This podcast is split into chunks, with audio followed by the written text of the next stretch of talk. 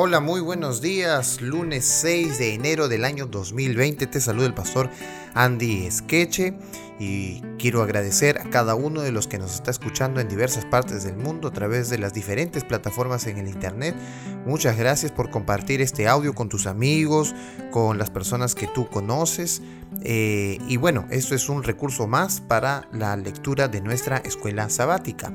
En esta semana ya estamos en la lección número 2 y estamos estudiando el libro de Daniel. El título para esta semana es De Jerusalén a Babilonia. El texto de memoria se encuentra en el libro de Daniel, capítulo 1, versículo 17 y dice así. A estos cuatro muchachos Dios les dio conocimiento e inteligencia en todas las letras y ciencias, y Daniel tuvo entendimiento en toda visión y sueños. Hoy, lunes 6 de enero del año 2020, el título es Fe bajo presión. Muy bien, llegamos al capítulo 1 de Daniel después de habernos eh, sumergido en las, en las formas, en los métodos, en los principios de cómo estudiar el libro. Ahora vamos al primer capítulo del libro de Daniel que supongo ya le habrás dado lectura. Es cuando Daniel llega en la primera incursión que hace Babilonia a Jerusalén en el año 605 a.C. aproximadamente. Nabucodonosor recién asumía el cargo, su padre había muerto y entonces él vuelve inmediatamente a Babilonia dejando a sus generales llevando a todos estos jóvenes exiliados a Babilonia. Entonces, aproximadamente se piensa que Daniel tuvo unos 15 años cuando fue deportado hacia Babilonia. Bueno, vamos a darle lectura a la primera pregunta que sale desde nuestra lectura del capítulo 1 de Daniel.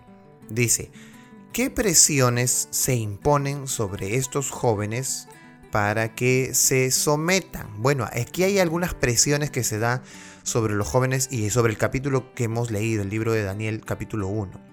Número 1, la primera presión que estos jóvenes van a recibir es la de una nueva enseñanza mental les van a enseñar la lengua de los caldeos, les van a enseñar toda arte, toda ciencia eh, que se da en Babilonia. Así que van a entrar ellos a una universidad nueva, a un centro de estudios para resetear, por así decirlo, todo lo que tienen ellos en su cabeza, en su cerebro. Así que la educación es el primer síntoma que ellos reciben de Babilonia. Bueno, en segundo lugar, y recibieron nuevos nombres. Bueno, y aquí viene lo interesante, ¿verdad? Eh, los nombres de Daniel y sus amigos eran obviamente nombres hebreos y tenían un significado en relación a Dios. Por ejemplo, Daniel significa Dios es mi juez. Ananías, que Jehová ha mostrado su gracia. Azarías, Jehová es mi ayudador.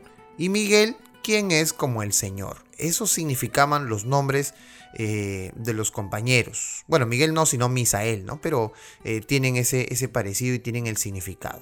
Ahora, ellos sufren un cambio de nombre gracias al jefe de los eunucos y de paso cuando se hace mención al jefe de los eunucos eh, y luego se hace mención a los, a los amigos de Daniel y a Daniel, eso nos dice ya que Daniel y sus amigos también eran eunucos, porque si no, el otro jefe, jefe de quién iba a ser? Eh, obviamente de ellos, así que también perdieron su virilidad. Eh, al llegar a Babilonia. Así que estaban perdiendo muchas cosas. Uno, iban a perder su conocimiento con nuevas letras, con nueva educación. Número dos, estaban perdiendo su nombre en este instante. Y número tres, habían perdido ya su manera de reproducirse, su virilidad. Eh, estaban perdiendo muchas cosas. En el cambio de los nombres, a Daniel se le llama Belsasar. Y ahora tenía un nuevo significado ese nombre. El nombre Belsasar eh, significa Bel protege al rey o protege su vida. Entonces era como un honor hacia el rey llevar ese nombre y una dependencia de él. Sadrach eh, fue el nombre que se le puso a Ananías. Eh, eh Sadrach eh, significa mandato de Aku. Aku era un dios sumerio, elamita, que se, tenía en Babilonia. Bueno, el nombre que se le cambia a Azarías es Abednego, que significa siervo de Nego. ¿verdad? Antes era Jehová es mi ayudador, ahora eres siervo de Nego o rendido a Nego. Muy bien, otro dios eh, de los babilonios.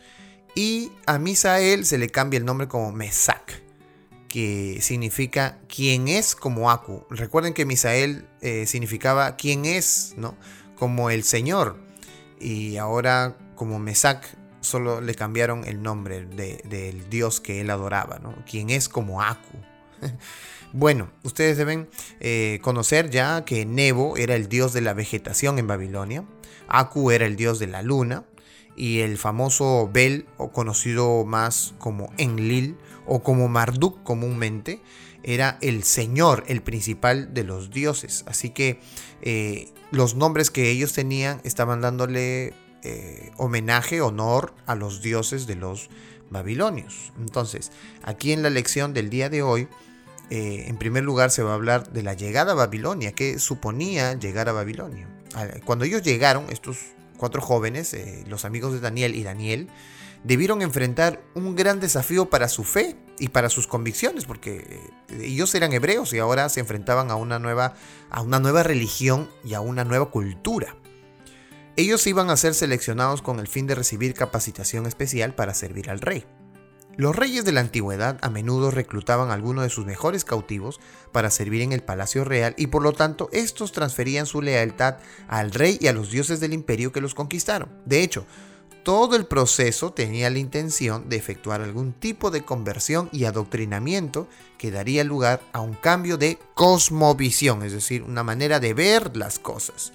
Entonces esto iba a ser afectado porque llegaban a un lugar que les estaban afectando todo, la educación, los nombres, la habilidad, etcétera, su cultura y su religión se estaba imponiendo. No les estaban diciendo que si lo aceptaban iban a morir y si no lo aceptaban eh, eh, iban a ser amenazados. No, para nada. Simplemente los trajeron y los sumergieron en una nueva educación y esa era la manera de adoctrinarles, de cambiarles la mentalidad. Un nombre nuevo señala un cambio de propiedad y un cambio de destino. Por eso le cambiaron los nombres. Así, al cambiar el nombre de los cautivos, los babilonios tenían la intención de ejercer autoridad sobre ellos y obligarlos a asimilar los valores y la cultura de Babilonia. Sus nombres originales, que referían al Dios de Israel, son reemplazados por nombres que honran a deidades extranjeras. Además, el rey determina que los jóvenes también deben comer una comida diferente que era la comida de su mesa. Así que en cuanto a los nombres, los nombres señalan un cambio de propiedad y un cambio de destino. Wow, ahora su dueño era otro, ¿no? Eh, ¿Quién es como Dios? ¿Quién es como Aku? Entonces había un cambio de en sus nombres un cambio de intención sobre sus acciones.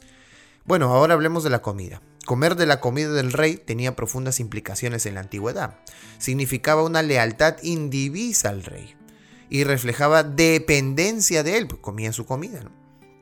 Y como la comida se ofrecía a los dioses del imperio, comer también tenía un profundo significado religioso. Obviamente significaba aceptar y participar del sistema de adoración del rey. Mañana vamos a hablar un poco acerca de, la comida eh, con más detalles, ¿verdad? Pero el hecho de que ellos ya estaban cambiando de comida, en el capítulo 1 hemos leído eso, eh, los babilonios tenían en cuenta que si ellos aceptaban la comida del rey, entonces también aceptaban su fidelidad a los dioses del rey. Así que esto tenía un amplio significado religioso. Por lo tanto, Daniel y sus compañeros se encuentran en circunstancias complejas aquí. Y para permanecer leales a Dios y sobrevivir al poder abrumador del sistema imperial, se requería nada menos que un milagro. Estaban en un lugar distinto. Para complicar aún más las cosas, la ciudad de Babilonia en sí también era una expresión monumental de las proezas humanas, la belleza arquitectónica de los templos babilónicos los jardines colgantes y el río Éufrates que serpenteaba a través de la ciudad, transmitían, todo esto transmitía una imagen de poder y gloria insuperables.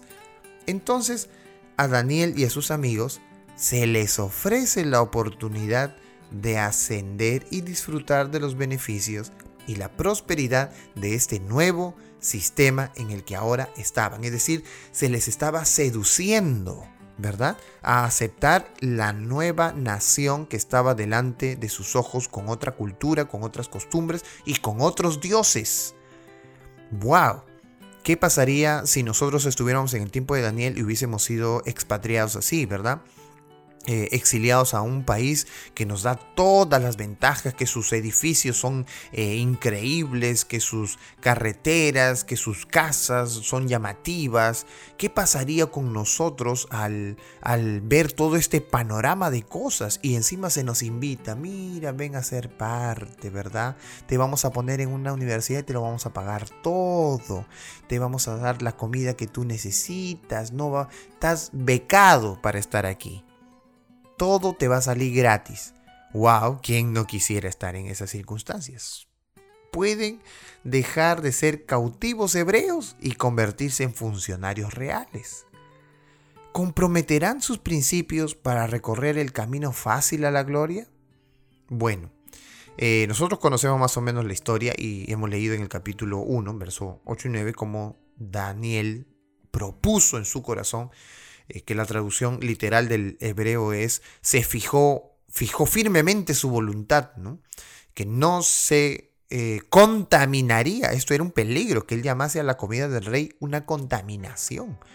Pero a la dieta que surge eh, Daniel, que es lo que vamos a hablar mañana, es un poco la dieta del Génesis. Pero bueno, vamos a la pregunta final de hoy día, porque hoy día estamos hablando de la fe de ellos bajo presión, estos muchachos de qué manera podrían haber racionalizado una decisión para abandonar sus convicciones. Claro, racionalizar. Piensen ustedes, está becado en sus estudios, le dan comida, le dan habitación, le dan vestidos, le dan todo y encima al terminar sus estudios tienen trabajo fijo.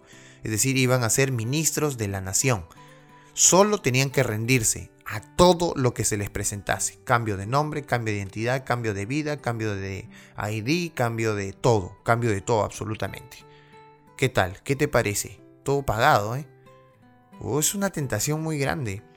Sin embargo, si hubiese sido racional y lógico, obviamente ellos lo hubiesen aceptado. Pero en ellos entró algo más profundo que la lógica. Las convicciones espirituales. ¿De qué manera podrías enfrentar a desafíos similares aunque sean muy sutiles? Bueno, haciéndonos las otras preguntas, ¿no? ¿Qué es más importante? ¿Tener gloria, fama y fortuna? Bueno, algunos, algunos buscan eso, ¿no? Eh, o ser una buena persona delante de Dios, ser realmente su hijo. Bueno, voy a ponerlo de otra forma. ¿De qué sirve ser un gran médico en el país o en la región donde tú vivas y ser borracho, mujeriego, no tener a tus hijos, chocarte por estar bebido? ¿Te imaginas? Tienes una gloria, una fama, pero tú como esencia, como persona, no realmente eh, te has desarrollado, no cultivas ningún principio, ningún valor. Entonces, ¿qué más importante? ¿Cultivar y crecer en los principios y la verdad o crecer en todo lo material? Que Dios te ayude a decidir grandemente, así como Dios ayudó a decidir a Daniel a sus amigos a tener una voluntad firme para decidir sobre las cosas de Dios en medio de una nación eh, totalmente adversa a la suya, con dioses diferentes a los suyos, y Daniel decidió ser fiel a Dios, y dice la Biblia en el capítulo 1 que Dios le dio favor ante los ojos del jefe de los eunucos, a él y a sus amigos por haber decidido por Dios. Así que, aunque ellos no lo quisieron, tuvieron todo eso y tuvieron a Dios porque en primer lugar decidieron ser fieles a Dios. ¿Cuál sería entonces tu decisión en el lugar donde tú estás? ¿Serías fiel a Dios en el trabajo donde tú estás, en el lugar de estudio donde tú estás?